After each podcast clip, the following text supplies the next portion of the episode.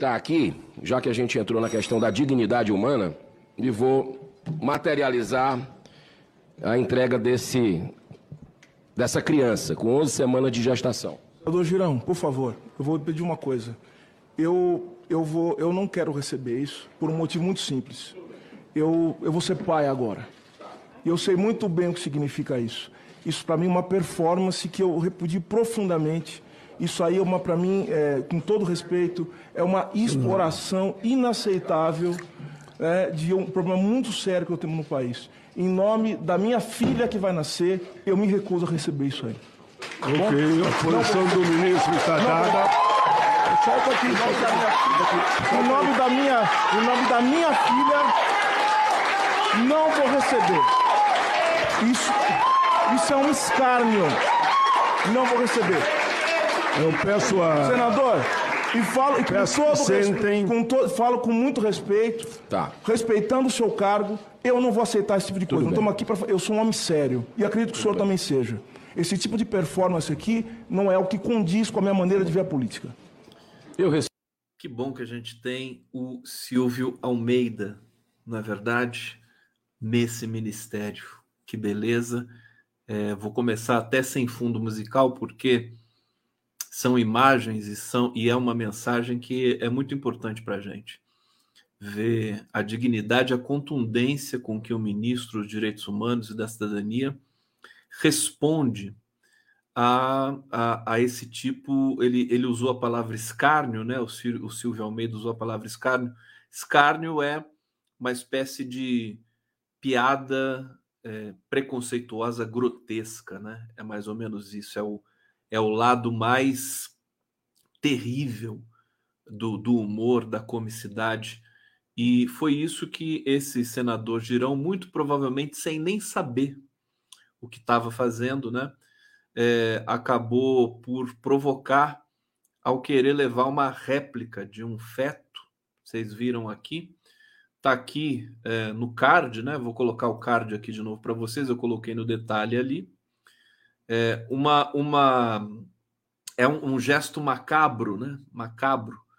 É, foi isso que esse senador fez ali e, na verdade, não fez porque o Silvio Almeida não permitiu é, que ele realizasse essa performance, justamente como disse o ministro, né?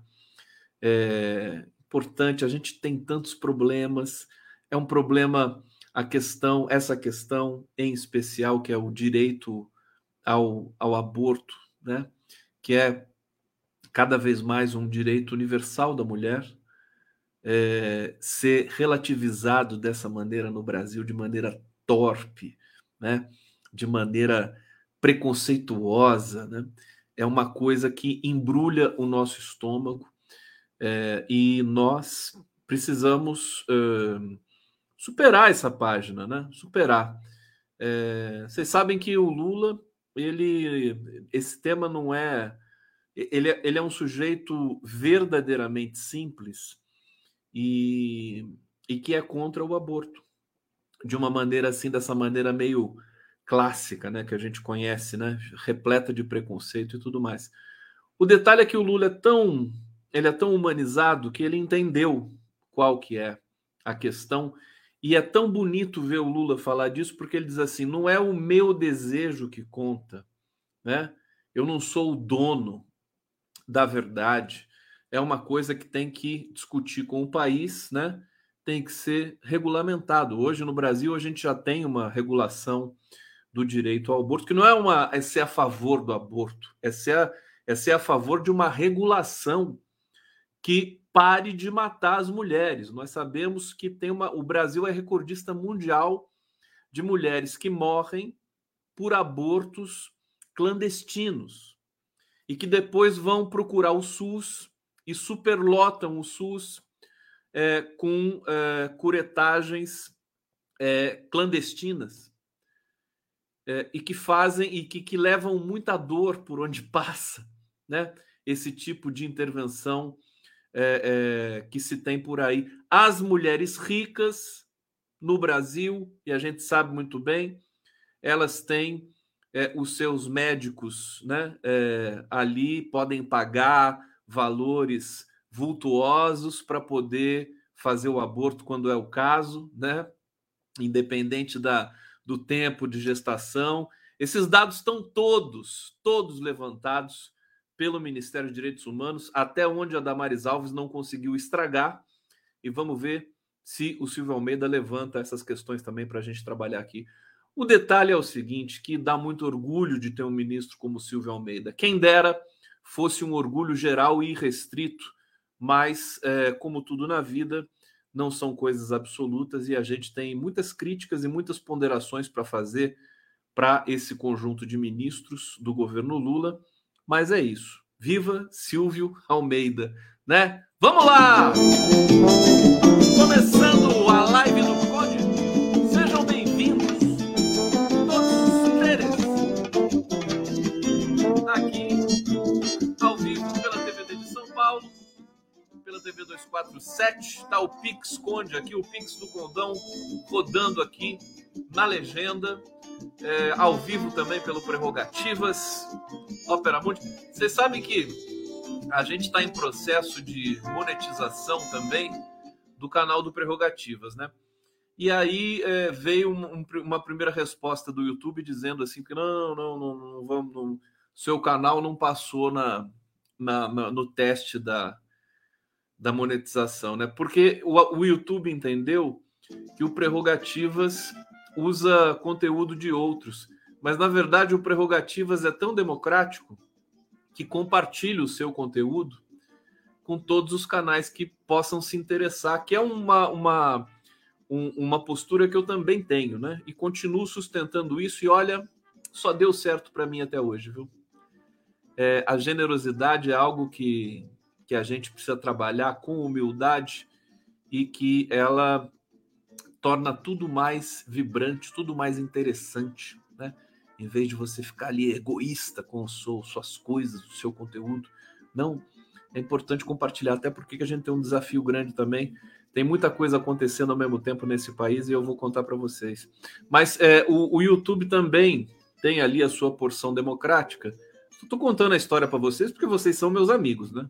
Se vocês não fossem meus amigos, eu não ia contar é, é, eles, eles dizem assim, né? Grave um vídeo, né? Explicando é, como é que funciona o seu canal, né? Para a gente poder avaliar aqui. Então eu já estou adiantando aqui, viu, YouTube? Já estou adiantando aqui o prerrogativas, meu querido YouTube. Se caso você não saiba, é o coletivo de advogados mais respeitado desse país.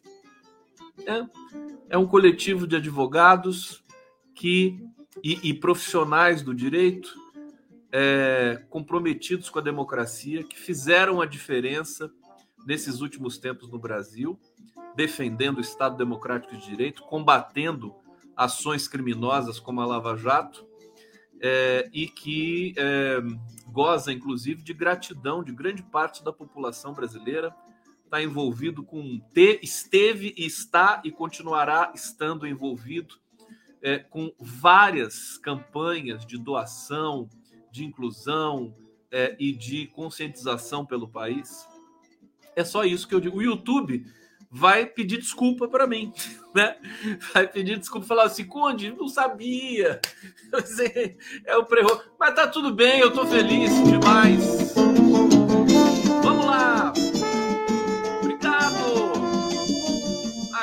Edna Costa, seja bem-vinda à live do Conde Lila Rosa. Tá aqui dando boa noite para todo mundo. Boa noite, gente. Branca, branquinha, Lila Rosa. João Garcia, fala Conde. Cadê os superchats que já estão chegando aqui? Raquel Sampaio, Silvio Almeida é um exemplo de dignidade. Silvio Almeida é fantástico e ele ele tá acertando, tá fazendo só um golaço atrás do outro. Obrigado, Elaine Melo Franco. É, Sérgio Capilé está aqui, a questão é de, de, democratizar a descriminalização. Tá aí, obrigado, Capilé. Capilé sensível, sempre na veia também aqui. Já se tornou habituê da live do Conde. Deixa eu ver se tem mais é, superchat aqui para eu não perder o rebolado. E a atenção para vocês. Agora eu tenho que ficar aqui todo esperto aqui, pegando todas as mensagens. Não, acho que foi só isso mesmo. Vamos lá. É, falar do, do, do Silvio Almeida. É, com mais. Vocês já viram as imagens? Não tem muito mais o que acrescentar, senão o fato de que, do, do ponto de vista. Está acontecendo uma coisa extraordinária no Brasil nesse momento. Eu quero ir direto ao assunto com vocês, né? Uma coisa extraordinária. Nós não, uh, não estamos mais sujeitos àquele universo paralelo delirante, né? Em que nós ficamos é, imersos, sufocados durante sete anos, né? Desde o golpe contra Dilma Rousseff até o fim, até a derrota do Bolsonaro, porque quando o Bolsonaro perdeu a eleição, ele já se acoelhou, já se escondeu, já se entrincheirou, né? E é, a partir dali o mundo do discurso no país começou a mudar, né? Pautas, pautas é, é, políticas reais voltaram a aparecer é, e nós começamos a mudar um pouco esse jogo. O caso é que os extremistas, direitistas, eles continuam insistindo, porque ele, eles querem continuar existindo para não existir. Parece paradoxal, mas é isso. Eles querem continuar no seu universo paralelo, de, paralelo delirante. Né? Agora, o, qual é a boa notícia e qual é o fenômeno em curso? Isso não é mais possível hoje no Brasil. Eu estou falando isso para vocês tecnicamente, né? Usando aqui princípios básicos, né? Princípios é, fundamentais da análise do discurso, da teoria do discurso. O que, que aconteceu no Brasil? Um novo governo se instalou, é, os governos, né, a presidência, o rei, o primeiro-ministro, né, eles têm impacto na, na linguagem, na produção do sentido. Nós, quando falamos, nós lidamos com, com, com muitas variáveis, né? É a nossa história, a nossa profissão, é a nossa orientação sexual, é, são os nossos valores, a nossa história, a história do país. Tudo isso permeia a nossa produção de sentido, permeia de maneira muito invasiva, muito forte. Então, quando muda um governo, muda os protocolos, mudam-se os protocolos de produção de discurso, de enunciado e de sentido. Então, o que está acontecendo agora? A gente vai ver na CPI. A CPI do golpe, que é como os eh, governistas vão chamar a CPI, os governistas vão ser maioria na CPMI é, dos, dos atos antidemocráticos, que será chamada pelos governistas de CPMI do golpe. Né? É, é, é mais um embate de sentido, vocês percebem? Né? Ah, como é que a gente vai chamar a CPI? CPI dos atos golpistas? Não, CPI do golpe. CPI do golpe, para demarcar uma linha divisória da batalha que vai ali se travar entre oposicionistas e governistas. É, o detalhe que é fantástico para a gente que estuda linguagem e está assistindo nesse momento, não cola. Na época do Bolsonaro, qualquer tese esdrúxula, ela tinha. É, pegava tração, tração de, de, de trator, sabe? Tração nas redes sociais. Por quê? Porque as redes sociais ainda estavam é, digamos, eh, de uma, de uma com uma atenção das, das nossas autoridades ainda um pouco incipiente, ainda aqui no estado crescente, é, e elas conseguiam tomar conta do Twitter, do Facebook, e parecia que tomava conta do país. Isso não é verdade, mas é, para o universo de redes sociais que nós nos referenciamos, né? E com a cobertura também de péssima qualidade do nosso jornalismo, e eu quero falar muito disso hoje, e vou cobrar geral desse governo Lula. É? Eu não faço média, eu não sou bajulador, não sou puxa-saco, eu defendi o Lula com unhas e dentes, vou continuar defendendo, porque o Lula é o Lula e o governo Lula é uma outra coisa né? É, vocês são testemunhas do empenho que eu tive é, sem ganhar nada em troca, né? é, de defender essa figura pela qual eu sou verdadeiramente apaixonado e admirador, que é Luiz Inácio Lula da Silva, e o quanto eu defendi também. Hoje vai, a cobra vai fumar aqui hoje, viu? Quanto eu defendi também o Partido dos Trabalhadores. Eu tenho uma história para contar para vocês aqui que eu já contei em outros, em outros carnavais, mas eu quero aqui reiterar. É, eu fui, uma vez eu fui me encontrar com a Glaze Hoffman em Brasília. É, na verdade, antes do encontro, a gente conversou e Lula estava preso. E teve uma vez que Glaze Hoffman e Dilma Rousseff foram visitar o Lula juntas. E, e nesse dia, o, o Lula se queixou com elas. E ele disse o seguinte para elas: é, o Conde defende mais o PT do que os filiados ao PT. É. Eu fiquei muito orgulhoso quando eu soube disso. É uma das minhas, enfim, dos relatos que eu guardo com mais carinho, porque é verdade isso. Né? É, muita gente do próprio PT ficou acuada, ficou com medo de se manifestar. Eu mesmo conversava com algumas figuras, né? alguns artistas historicamente ligados ao PT, e percebia que eles não queriam se expor, né? Eu chamava eles para entrevista, não, vamos falar, não sei o quê. Ah, não, eu prefiro não falar nada, porque tava o, o ódio era muito grande, a gente podia também, né? A gente compreende também, né? O, o, o ódio, né? O discurso de ódio, a violência nas ruas era muito grande contra o PT. Então veja, toda essa estrutura, né, social que esteve presente ali atrás, hoje ela já é diferente. Hoje ela já é uma outra coisa.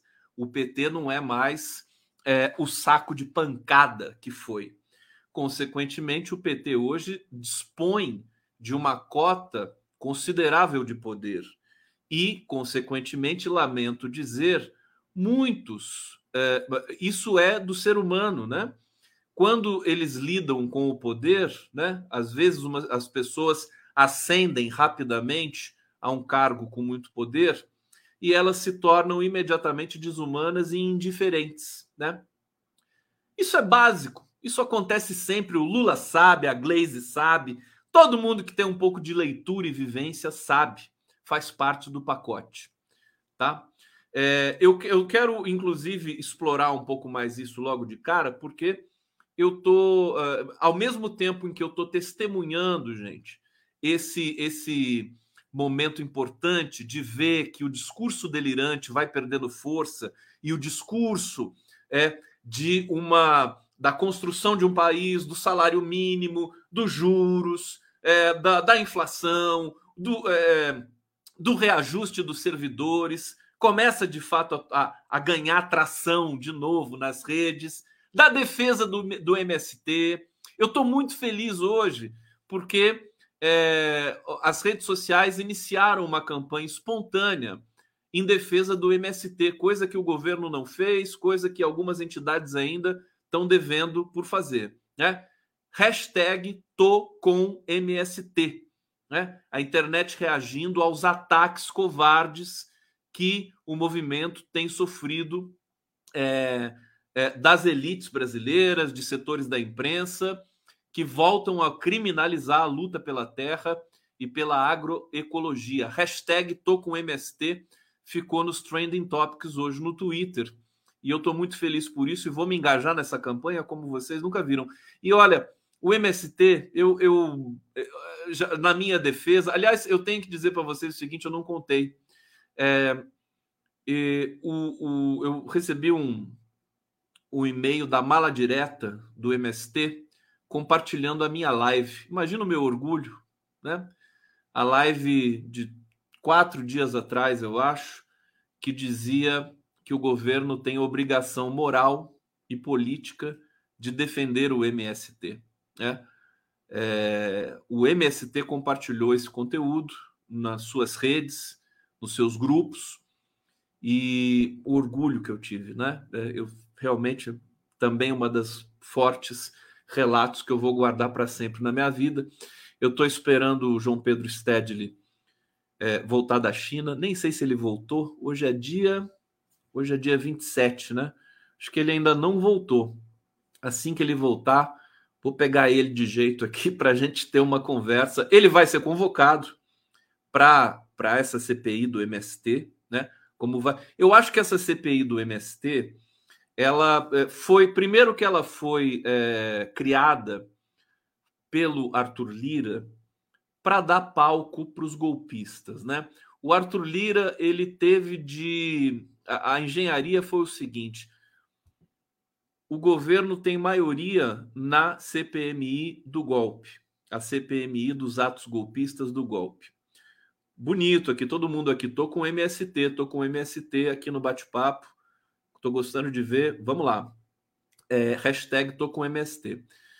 E teve essa é, é, a maioria quer dizer vai ser vai não vai ser um passeio do governo mas os nossos senadores e deputados muito qualificados e bons de briga diga-se de passagem é, é, a gente vai ver o embate ali né quer dizer o discurso delirante murchando anotem o que eu estou escrevendo nós vamos assistir isso né a, a histeria a falta de capacidade de argumentação da direita vai ficar ali exposta né e a esquerda vai, é, enfim, tomar conta. Espero que façam uma limonada dessa CPMI do golpe. Agora, diante dessa fatalidade, a extrema-direita no Congresso ficou é, milindrada, ficou depressiva, e o Arthur Lira, para como ele faz o jogo de Deus e o Diabo, né? Arthur Lira, essa figura esfíngica, o que, que ele fez? Ah, então vamos criar a CPI das Americanas, a CPI do futebol, a CPI do MST, para dar palanque para oposição que está em minoria e vai perder o embate direto, o enfrentamento na CPMI do golpe, tá certo?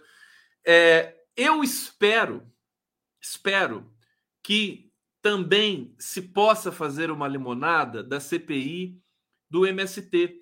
Se o João Pedro Stedley, que é uma das pessoas mais bem preparadas do mundo, o João Pedro Stedley é um, um economista, é, tem a história de dedicação ao MST, é um debatedor, né?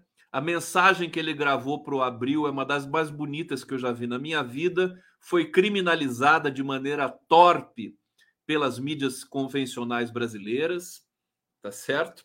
Se ele for nessa CPI, ele vai fazer que nem o Silvio Almeida, ele vai demolir quem ali estiver, né? O João Pedro Stedley. Mesma coisa o João Paulo Cunha. Mesma coisa uh, os, todos os integrantes uh, da, da, da coordenação nacional do MST. O MST é um movimento respeitado no mundo. É isso que as pessoas não entenderam. Tem gente falando o que, que o Stedley foi fazer na China, né? Com a delegação do Lula. Meus queridos, o Stedley, ele vai para a China a hora que ele quiser para uma visita de Estado, porque ele é uma das pessoas mais respeitadas do mundo. O MST é um dos movimentos mais respeitados do mundo movimento pela terra no Brasil, pela democratização da terra. É um movimento que defende a Constituição. É um movimento que defende a alimentação saudável, a agroecologia, a democracia, combate a fome, que combate o racismo, que combate a LGBTfobia. Né? Então, o MST é patrimônio desse país. E eu espero que essa CPI, que foi criada né, de maneira oportunista, já que se criou essa CPI, que o MST apareça e dê o seu show. Né? Neste evento, nós vamos estar aqui cobrindo com orgulho e com muita atenção. Vamos lá!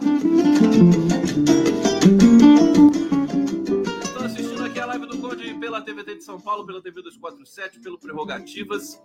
Todo mundo aqui empolgado com o MST, não é para ser diferente, é orgulho do nosso país. É, deixa eu trazer aqui o Capilé mais uma vez. Olha só, o Capilé já tinha mostrado. Thelma Guelpa, obrigado pelo, pela colaboração aqui no Superchat. Vamos lá, colaborando com o Conde. Cadê o Superchat? Tá no fim do mês? É isso? Não, tudo bem, então não precisa. É Edna Costa, tá aqui. Silvana Costa.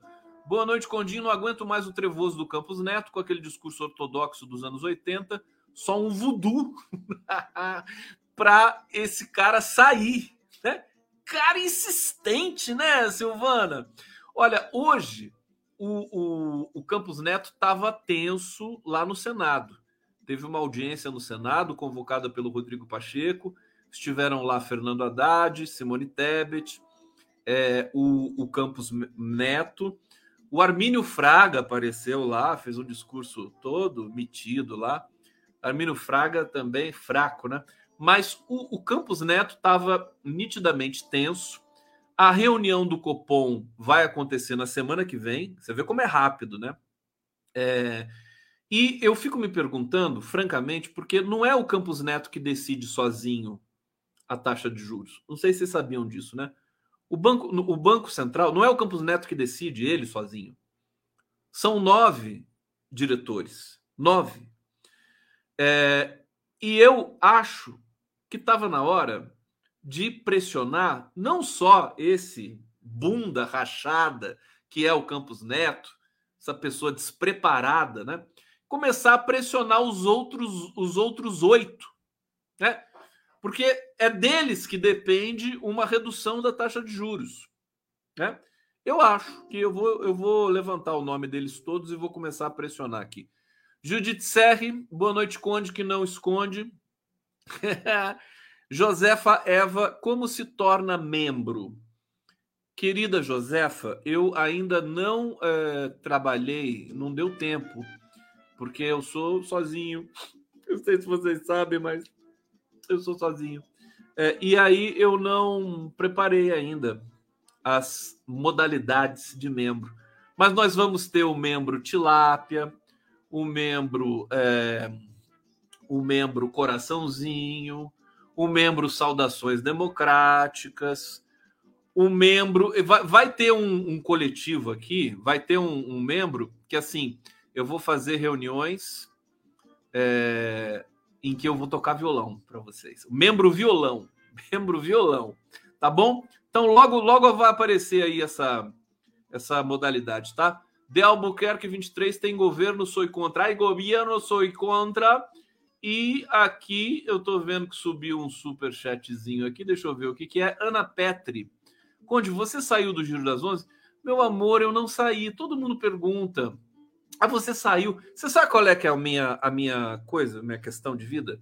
Eu tô em muitos lugares ao mesmo tempo, né? É, eu tô no 247, eu tô na TVT, eu tenho as minhas parcerias com Luiz Nassif, com Prerrogativas, com Opera Mundi, é, porque eu acho, eu, eu gosto de fazer isso, é, é, da minha personalidade. É, e então eu tô, eu só tô descansando do Giro das Onze, tá? Daqui a pouco eu volto. Daqui a pouco eu volto. Tá em boas mãos lá com a Daiane. E aí, inclusive, nós vamos voltar com novidades. Quando eu voltar de férias aí, a gente vai ter muitas novidades, tá? Então é isso, gente. Deixa eu, deixa eu, então, deixa eu continuar nessa a Jaciara, deixa eu ver o que a Jaciara está falando aqui. Conde, a China tem muitas tecnologias e maquinários para o MST desenvolver aqui no Brasil. Pois é, pois é. Olha, eu tô ao mesmo tempo que eu veja que eu tô vendo essa esse fenômeno bacana de que o discurso do real, eu tô com saudade de conversar com a Viviane Mosé, né?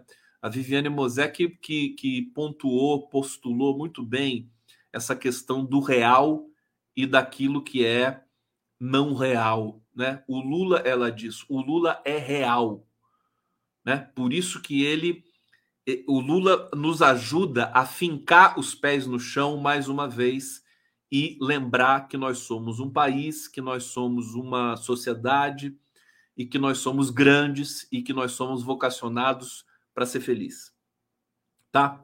É, o Lula é real, né? O Bolsonaro é para lembrar de um contraponto, né? O Bolsonaro é um, um fóton, né? ele é um, um, um algo, um, um gatilho, uma faísca, só isso, né? Que atiça tudo que há de pior no ser humano, tudo que há de pior no sujeito. O Lula é o contrário, ele, ele, ele estimula tudo aquilo que nos é, é nobre, né? A solidariedade. Mas o governo, mas o governo tem, tem áreas que estão muito precarizadas, né? Eu bato palmas para a saúde, bato palmas para é, o Ministério da Justiça, bato palmas para os direitos humanos, é, para ficar só nesses, né? Mas não bato palmas para a comunicação, não bato palmas para a educação. A gente já vai. a Vera, a Vera Schaffer já está pedindo aqui o uh, tomar café. Ah lá, Vera Schaffer. Tomar café, almoçar e jantar. Tá na hora? Tá na hora do tomar café, almoçar e jantar? Então, vamos lá. Uai, Tá aqui para vocês então. Hoje, espera um pouco, tomar café, almoçar e jantar. Tomar café, almoçar e jantar. E amando outra vez, graças a Deus eu estou aqui. Firme, forte, firme, tomar café, almoçar e jantar. Tomar café, almoçar e jantar. Um abraço e até o próximo café. Até o próximo café. Tem até legenda, né? Tem até legenda o clipe do Lulão aqui, né? Bom, vamos lá. É... Eu acho que eu vou falar já da, da questão da comunicação, porque senão depois eu, eu deixo passar, né? É, eu estou analisando, ainda de maneira muito preliminar, a, o PL das fake news, né? Hoje, o Orlando Silva tirou um parágrafo, tirou ali um, um, um enunciado da, do projeto, que é aquele que cria o órgão de regulação das redes sociais, um órgão é, foi muito criticado, sobretudo pelas mídias convencionais. Olha, gente, tem um risco muito grande esse PL das fake news. Nós fomos engambelados. Sabe o que é engambelado? Nós fomos enganados. Nós fomos enganados. É, e o que tem por trás desse, desse PL é um lobby muito forte dos grandes veículos de comunicação brasileiros. Anotem aí Rede Globo, Folha de São Paulo, é, Veja e outro, que está tudo ligado à Rede Globo, né? A Rede Globo ela é onipresente, né? Ela é dona do Sport TV, ela é dona da Globo News, ela é dona do jornal o Globo, né? É uma é uma é um cartel, é, é, não é um cartel, é uma concentração é, intolerável. A Rede Globo, a, o Grupo Globo seria é, é, não poderia existir nos Estados Unidos, né? Nos Estados Unidos você tem lei que impede que, que, que um grupo de mídia tenha rádio TV e jornal impresso no mesmo estado, salvo engano, né? no mesmo estado da federação. São várias, várias sutilezas. Né? É, os Estados Unidos regulam a mídia, o Brasil não regula. É, e o que está acontecendo nesse projeto de lei? Eu vou repetir, eu ainda não li a fundo, mas o que eu vi até agora, é, nós fomos engambelados. Aliás, tem que dizer o seguinte para vocês: esse projeto de lei das fake news não é do governo. Esse projeto de lei é do Congresso. É um projeto que foi redigido, escrito no governo Bolsonaro. Vocês sabiam disso? Foi escrito ali em 2021, 2020, 2021. Os congressistas, eles que escreveram esse projeto de lei. Foram pondo ali, tirando aqui, colocando ali e tal é, e deu esse, esse projeto que nós temos hoje aí. Não é do governo Lula, não é do, sabe, não, não é de especialista, não é do grupo de transição, é um projeto do Congresso que o PT abraçou, né? E nós não sabemos muito bem por quê. Porque o PT é um partido que gosta de fazer discussões com a sociedade, discussões profundas. Mas por que, que o PT quis aprovar isso com urgência dessa vez? O que está em jogo? Nós não podemos simplesmente aceitar tudo que vai sendo né, produzido e jogado para nós. Nós da esquerda, nós progressistas, temos espírito crítico. É o que nos caracteriza. Nós não somos, não agimos como exército. Assim, manda, eu obedeço e vamos que vamos. Não é assim que a gente funciona. É a liberdade de pensamento, de verdade, né?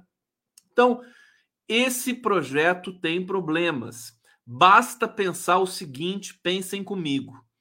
É, o fato de a Globo não estar contra esse projeto de lei, o que, que diz para vocês isso? Né? É simples, né? É aquela máxima do Brizola, né? Se a Globo é a favor, eu sou contra. Se a Globo é contra, eu sou a favor. É muito é, chama muita atenção que a Rede Globo esteja a favor desse projeto, né? Porque a Rede Globo é a maior interessada na engenharia que, de comunicação no Brasil que vai ser aplicada tanto às mídias convencionais quanto às mídias é, das redes sociais, das big techs. As big techs tomaram o espaço da Rede Globo no Brasil. Né? O Google, o Facebook tomaram o espaço e a receita. Né? A Rede Globo sempre foi dona de 80% da receita é, da Secom, né? Sempre foi dona de tudo isso. É, mudou um pouco e mudou com o Google, porque o Google chegou agora, ele é, é acabou aglutinando toda essa receita para dentro da, da, da operação dele, a Globo ficou mais para trás. Bom, sobre isso, temos muitas coisas para discutir, tá? É, aparentemente, esse projeto de lei ele vai proteger grupos gigantescos como a Rede Globo, tá? E vai penalizar as mídias independentes como esta que está aqui diante de vocês, né? Nós não temos força é, financeira, né? E nem lobby político para enfrentar o que pode vir por aí. Pode vir, olha, as mídias independentes estão sendo nesse momento sufocadas, é impressionante a situação para as mídias independentes piorou. Do, do, do de Bolsonaro para cá, é incrível isso. A nossa situação piorou. Nós que tivemos do, do lado da democracia todo esse tempo, isso é uma denúncia dramática que eu quero fazer para vocês. Nós estivemos ao lado da democracia todo esse tempo, é, trabalhando com muita dificuldade, sofrendo muitas represálias, dificuldade de trabalho, né? perseguições. Durante esses sete anos de golpe no Brasil e de trevas, é, nós estamos sendo esmagados por esse novo governo. Esse novo governo está fazendo, está é, tá sendo pior que o do Bolsonaro para as mídias independentes. Eu vou explicar por quê. Porque a receita da publicidade desse governo está indo para a Rede Globo, a Folha de São Paulo, a Veja, aos veículos convencionais. E, e, e, e, assim, eu, eu jamais, eu, eu, eu sou diferente, tá? Eu nunca da minha vida quero depender de dinheiro de governo. Eu não dependo, não quero. Se me oferecer, eu digo não quero, obrigado. Eu acho que nós da mídia independente, mas em, em especial este que vos fala, nós aprendemos a andar com as nossas próprias pernas. Vocês nos financiam, o público nos financia pela qualidade do jornalismo que a gente pratica. Não publicando fake news que nem a CNN. Então, o dinheiro do, do governo está indo para a CNN. Eu vou querer, eu vou querer auditoria de tudo isso. É a lei da transparência. É, vou começar a acessar para ver o que, que eu encontro ali. Porque eu acho isso uma miséria. sabe? Um governo que foi um grupo político. O Lula foi preso com a ajuda da Rede Globo. O Lula foi preso, esmagado, com a ajuda da Folha de São Paulo. E hoje eles estão recebendo é, publicidade desse governo. Ah, mas é um governo que tem é, é, é frente ampla, tem a, até a direita participa do governo. Sim, eu sei disso, mas é imoral. É imoral. Eu acho assim, já que não, não tem dinheiro nenhum para as mídias independentes, eu re, reitero que eu não quero, né? Mas as outras mídias, elas precisam de financiamento.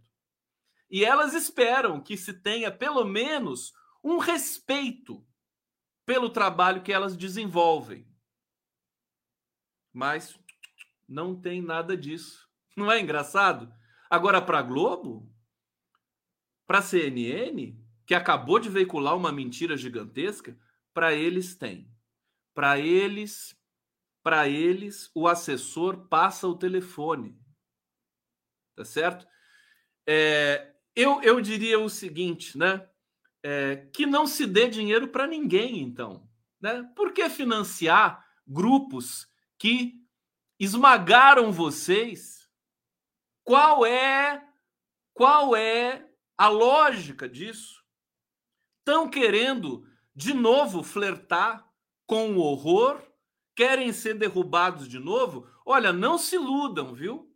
Não se iludam, porque é, se o Lula governou lindamente os dois primeiros mandatos, evitando o golpe do mensalão, ficando mais forte, são, foram outros tempos. Foram outros tempos. A América Latina está em frangalhos. A gente vê o Boric no Chile com extrema dificuldade, o Petros na Colômbia com extrema dificuldade, acabou de é, é, destituir todo o ministério. A gente vê uma situação conflagrada no Peru, tá certo? Então, não se iludam. A, a prepotência é inimiga da estabilidade. Eu gostaria de é, é, não aconselhar, mas chamar para o debate né? alguns integrantes do governo é, que estão responsáveis por essa receita para a gente fazer o debate, mas eles não atendem a gente. É incrível isso, né? Agora eles atendem a Globo na hora. Na hora. Entrevista a qualquer momento. Qualquer momento. Na CNN, na hora. Né? Eu acho engraçado, e eu não, eu, na verdade, eu tô, eu tô aqui, eu não tô reclamando por mim, eu tô reclamando pelos meus pares. Eu tô vendo, eu tô vendo a ingratidão que foi, é, que está sendo nesse momento. É, aqui concretizada com os pares. É uma coisa impressionante, né? Pensar isso, a Globo, ela, ela é, sabotou o Lula. A Globo, ela, ela é, censurou, ela não dava notícia do Lula, não dava notícia do PT. Durante todo o tempo da prisão do Lula, só criminalizava. E eu tô vendo esse governo hoje virar a cara para o MST, virar a cara para mídia independente. Assim, mas assim, sem o menor remorso. Eu não tô, eu não tô apontando o dedo para o Lula. O Lula continua sendo meu ídolo. Agora, as figuras que estão alocadas nesses lugares, é, elas estão, para dizer o mínimo, deslumbradas e insensíveis. Se o governo não tem dinheiro, se, o, se a coisa está difícil, né? O dinheiro, acho que tem que ser, o dinheiro tem que ser a receita do governo é aumentar o salário do servidor, aumentar o salário mínimo, mas dar dinheiro para a Rede Globo? Só rindo.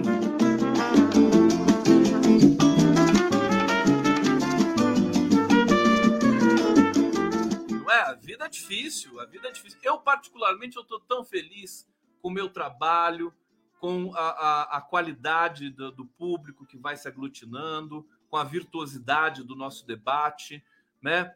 Estou muito, muito, muito feliz. Mas é, eu vejo que, né? E, e, aí vem esse sufocamento de duplo.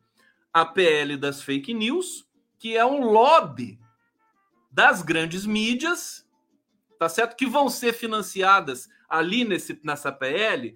É, a, a, PL pre, prevê que o Google e o Face, o Google, sobretudo o Google, vai, vai pagar pelo conteúdo jornalístico das grandes é, empresas. Mas e as pequenas empresas? Como é que vai ficar? Né? Então não tem. O, o Arbex sempre fala que cadê os congressos nacionais para discutir comunicação?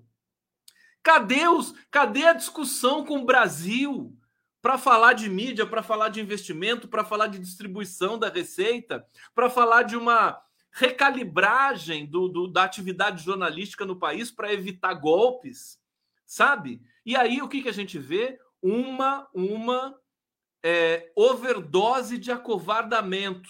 Aí o governo não tem coragem de, de extinguir o GSI. O, o Ricardo Capelli acabou de demitir mais de 100 pessoas do GSI, tá certo? E, e o que, que vai acontecer? pelo desenho que o governo está propondo, o Lula já chamou o general Amaro, que foi responsável pela segurança da Dilma, para ser o novo é, é, ministro do GSI. E aí vai dar mais 100 cargos para quem? Para militares. Quer dizer, quanto que custa o GSI por ano? Chega a um bilhão? Deve chegar muito mais do que isso é o nosso dinheiro jogado na privada. Que o GSI só serviu para provocar o golpe, para desestabilizar esse país. É cocaína no avião, é invasão do Congresso. Como é que o Lula não está pensando nisso? É claro, o Lula não pode pensar em tudo, né? Tinha que ter alguém para pensar isso para ele e ter o um mínimo de autoridade, pelo menos moral, para poder discutir e debater com o Lula que o GSI é algo que é um atraso de vida. Nós estamos aqui avisando todos os dias e estamos sendo solenemente ignorados sempre. Eu estou preocupado com isso. Estou preocupado. É, e estou vendo o governo, por soberba, né? Por soberba, é, desviar o caminho da construção democrática acordada com setores da sociedade brasileira democráticos e com o povo brasileiro. Fazendo as suas alianças pontuais com os grandes grupos de comunicação. Vou repetir: a situação das mídias independentes no Brasil estava melhor com Bolsonaro do que com Lula. Tá bom? É isso.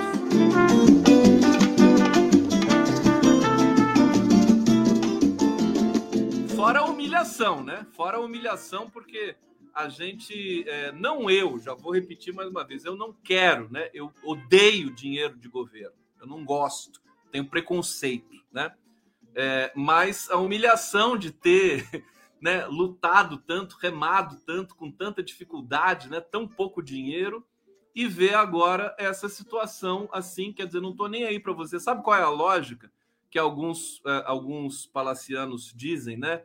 É o seguinte: o governo, o, o Lula e o governo Lula, eles vão é, financiar os inimigos, porque os amigos já estão com ele. Né? Então a gente já é amigo, né? Porque nós defendemos a democracia, não, não, não somos bajuladores. Eu não sou bajulador, né? é, nós defendemos democracia, então não tem que se preocupar com a gente. Quer dizer, engano, tem que se preocupar, porque senão nós seremos atropelados. Atropelados. Nós estamos aqui, defendemos a maioria governista na CPMI, vamos transmitir, vamos defender o governo, vamos acusar o Bolsonaro, vamos acusar, a, acusar os oportunismos. E nós nem uma entrevista né? Para conseguir uma entrevista com o ministro é um pega para capar um suador, sabe? Você é humilhado até, né? Vai, passa de assessor para assessor. É uma loucura. É isso. Bom, eu vou pro bate-papo. Mas eu, eu quero dizer o seguinte: eu vou continuar lutando por aquilo que eu sempre lutei, viu? para mim não, não muda nada. Vou continuar lutando pelas mesmas coisas. Quem desviou não fui eu. Não fui eu que desviei do caminho. Né? Eu vou, vou continuar lutando por democracia, por combate à fome, por combate ao racismo, né? Nem que seja necessário construir, né, novos, novos, novas trincheiras, né? Sempre, por exemplo, do lado do MST, né? Se o MST virar governo também, será que o MST vai virar fresco também? Acho que não, né? Sempre com alegria. Outra coisa também que depois, depois de tudo que aconteceu até aqui, né? É, eu, eu perdi completamente essa coisa do glamour do governo, né? Essa glamour recebido por reis e rainhas, né? Primeiros ministros, aquela pompa, jantares nababescos, hotéis sete estrelas, né? É, o que, que significa tudo isso? Gente, eu acho um tédio, né? Não tem glamour nenhum. Nenhum. Até porque depois de Bolsonaro e Michele Bolsonaro, que glamour que pode ter uma presidência da República? Doris Fernandes está aqui. A mídia independente tem um público considerável. Precisamos de um comando central para pressionarmos em bloco pelo seu financiamento. Olha, eu acho, particularmente, eu acho que ninguém precisa é, de dinheiro público, tá? Nas mídias independentes. Nós somos muito mais fortes do que isso. Quem sempre mamou nas tetas de governos foram os grandes veículos de comunicação. Sempre. Os grandes empresários, eles que têm dívidas gigantescas, a Rede Globo tem dívidas gigantescas. Né? Nós pagamos as nossas contas. Nós somos que nem o povo brasileiro. Aliás, nas palavras do Lula, né? O povo trabalhador não é inadimplente. Povo trabalhador paga, gosta de pagar, paga em dia. Quem rola dívida são aqueles que passaram da casa dos 100 milhões né, de patrimônio. O Ricardo Soares está dizendo aqui: o programa da tarde poderia se chamar Feijão Puro. Vamos lá! Tô bravo hoje. Coisa horrorosa.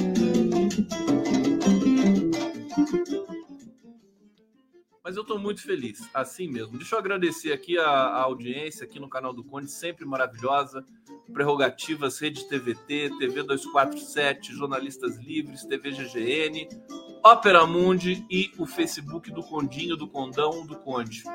Vamos para algumas notícias finais aqui para vocês dormirem felizes, né? Eu selecionei algumas coisas aqui para vocês e agora vamos ler algumas delas. Aqui com, olha aqui, essa, essa do MST é maravilhosa, né? Tô com MST é, após a, o presidente da Câmara dos Deputados Arthur Lira determinar a abertura de comissão parlamentar de inquérito da CPI, né, para investigar o movimento dos trabalhadores rurais sem terra, internautas reagiram à tentativa de criminalizar o movimento. Hashtag é, Tô com MST figurou em terceiro lugar entre os temas mais comentados no Twitter na tarde desta quinta-feira. As postagens destacam principalmente a história do MST pela democratização do acesso à terra no Brasil.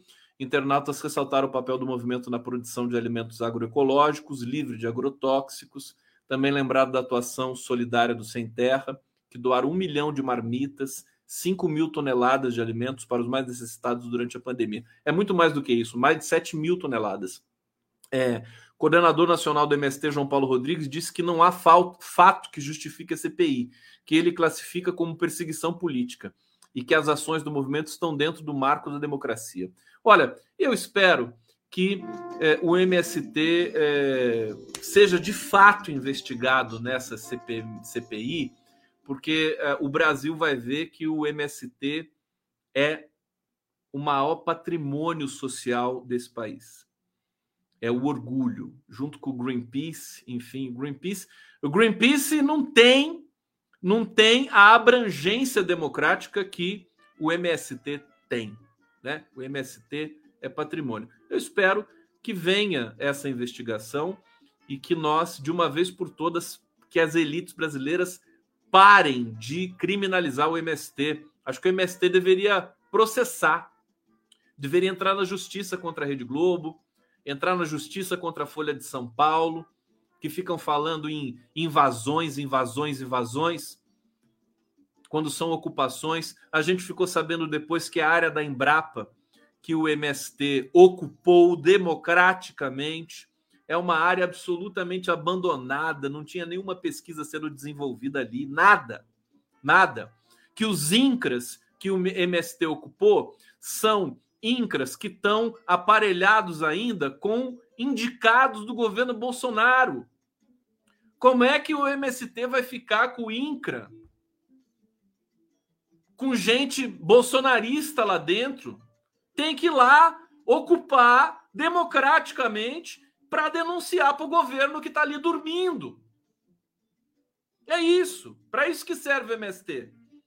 E as outras áreas da Suzano, que o MST ocupou democraticamente para conquistar direitos.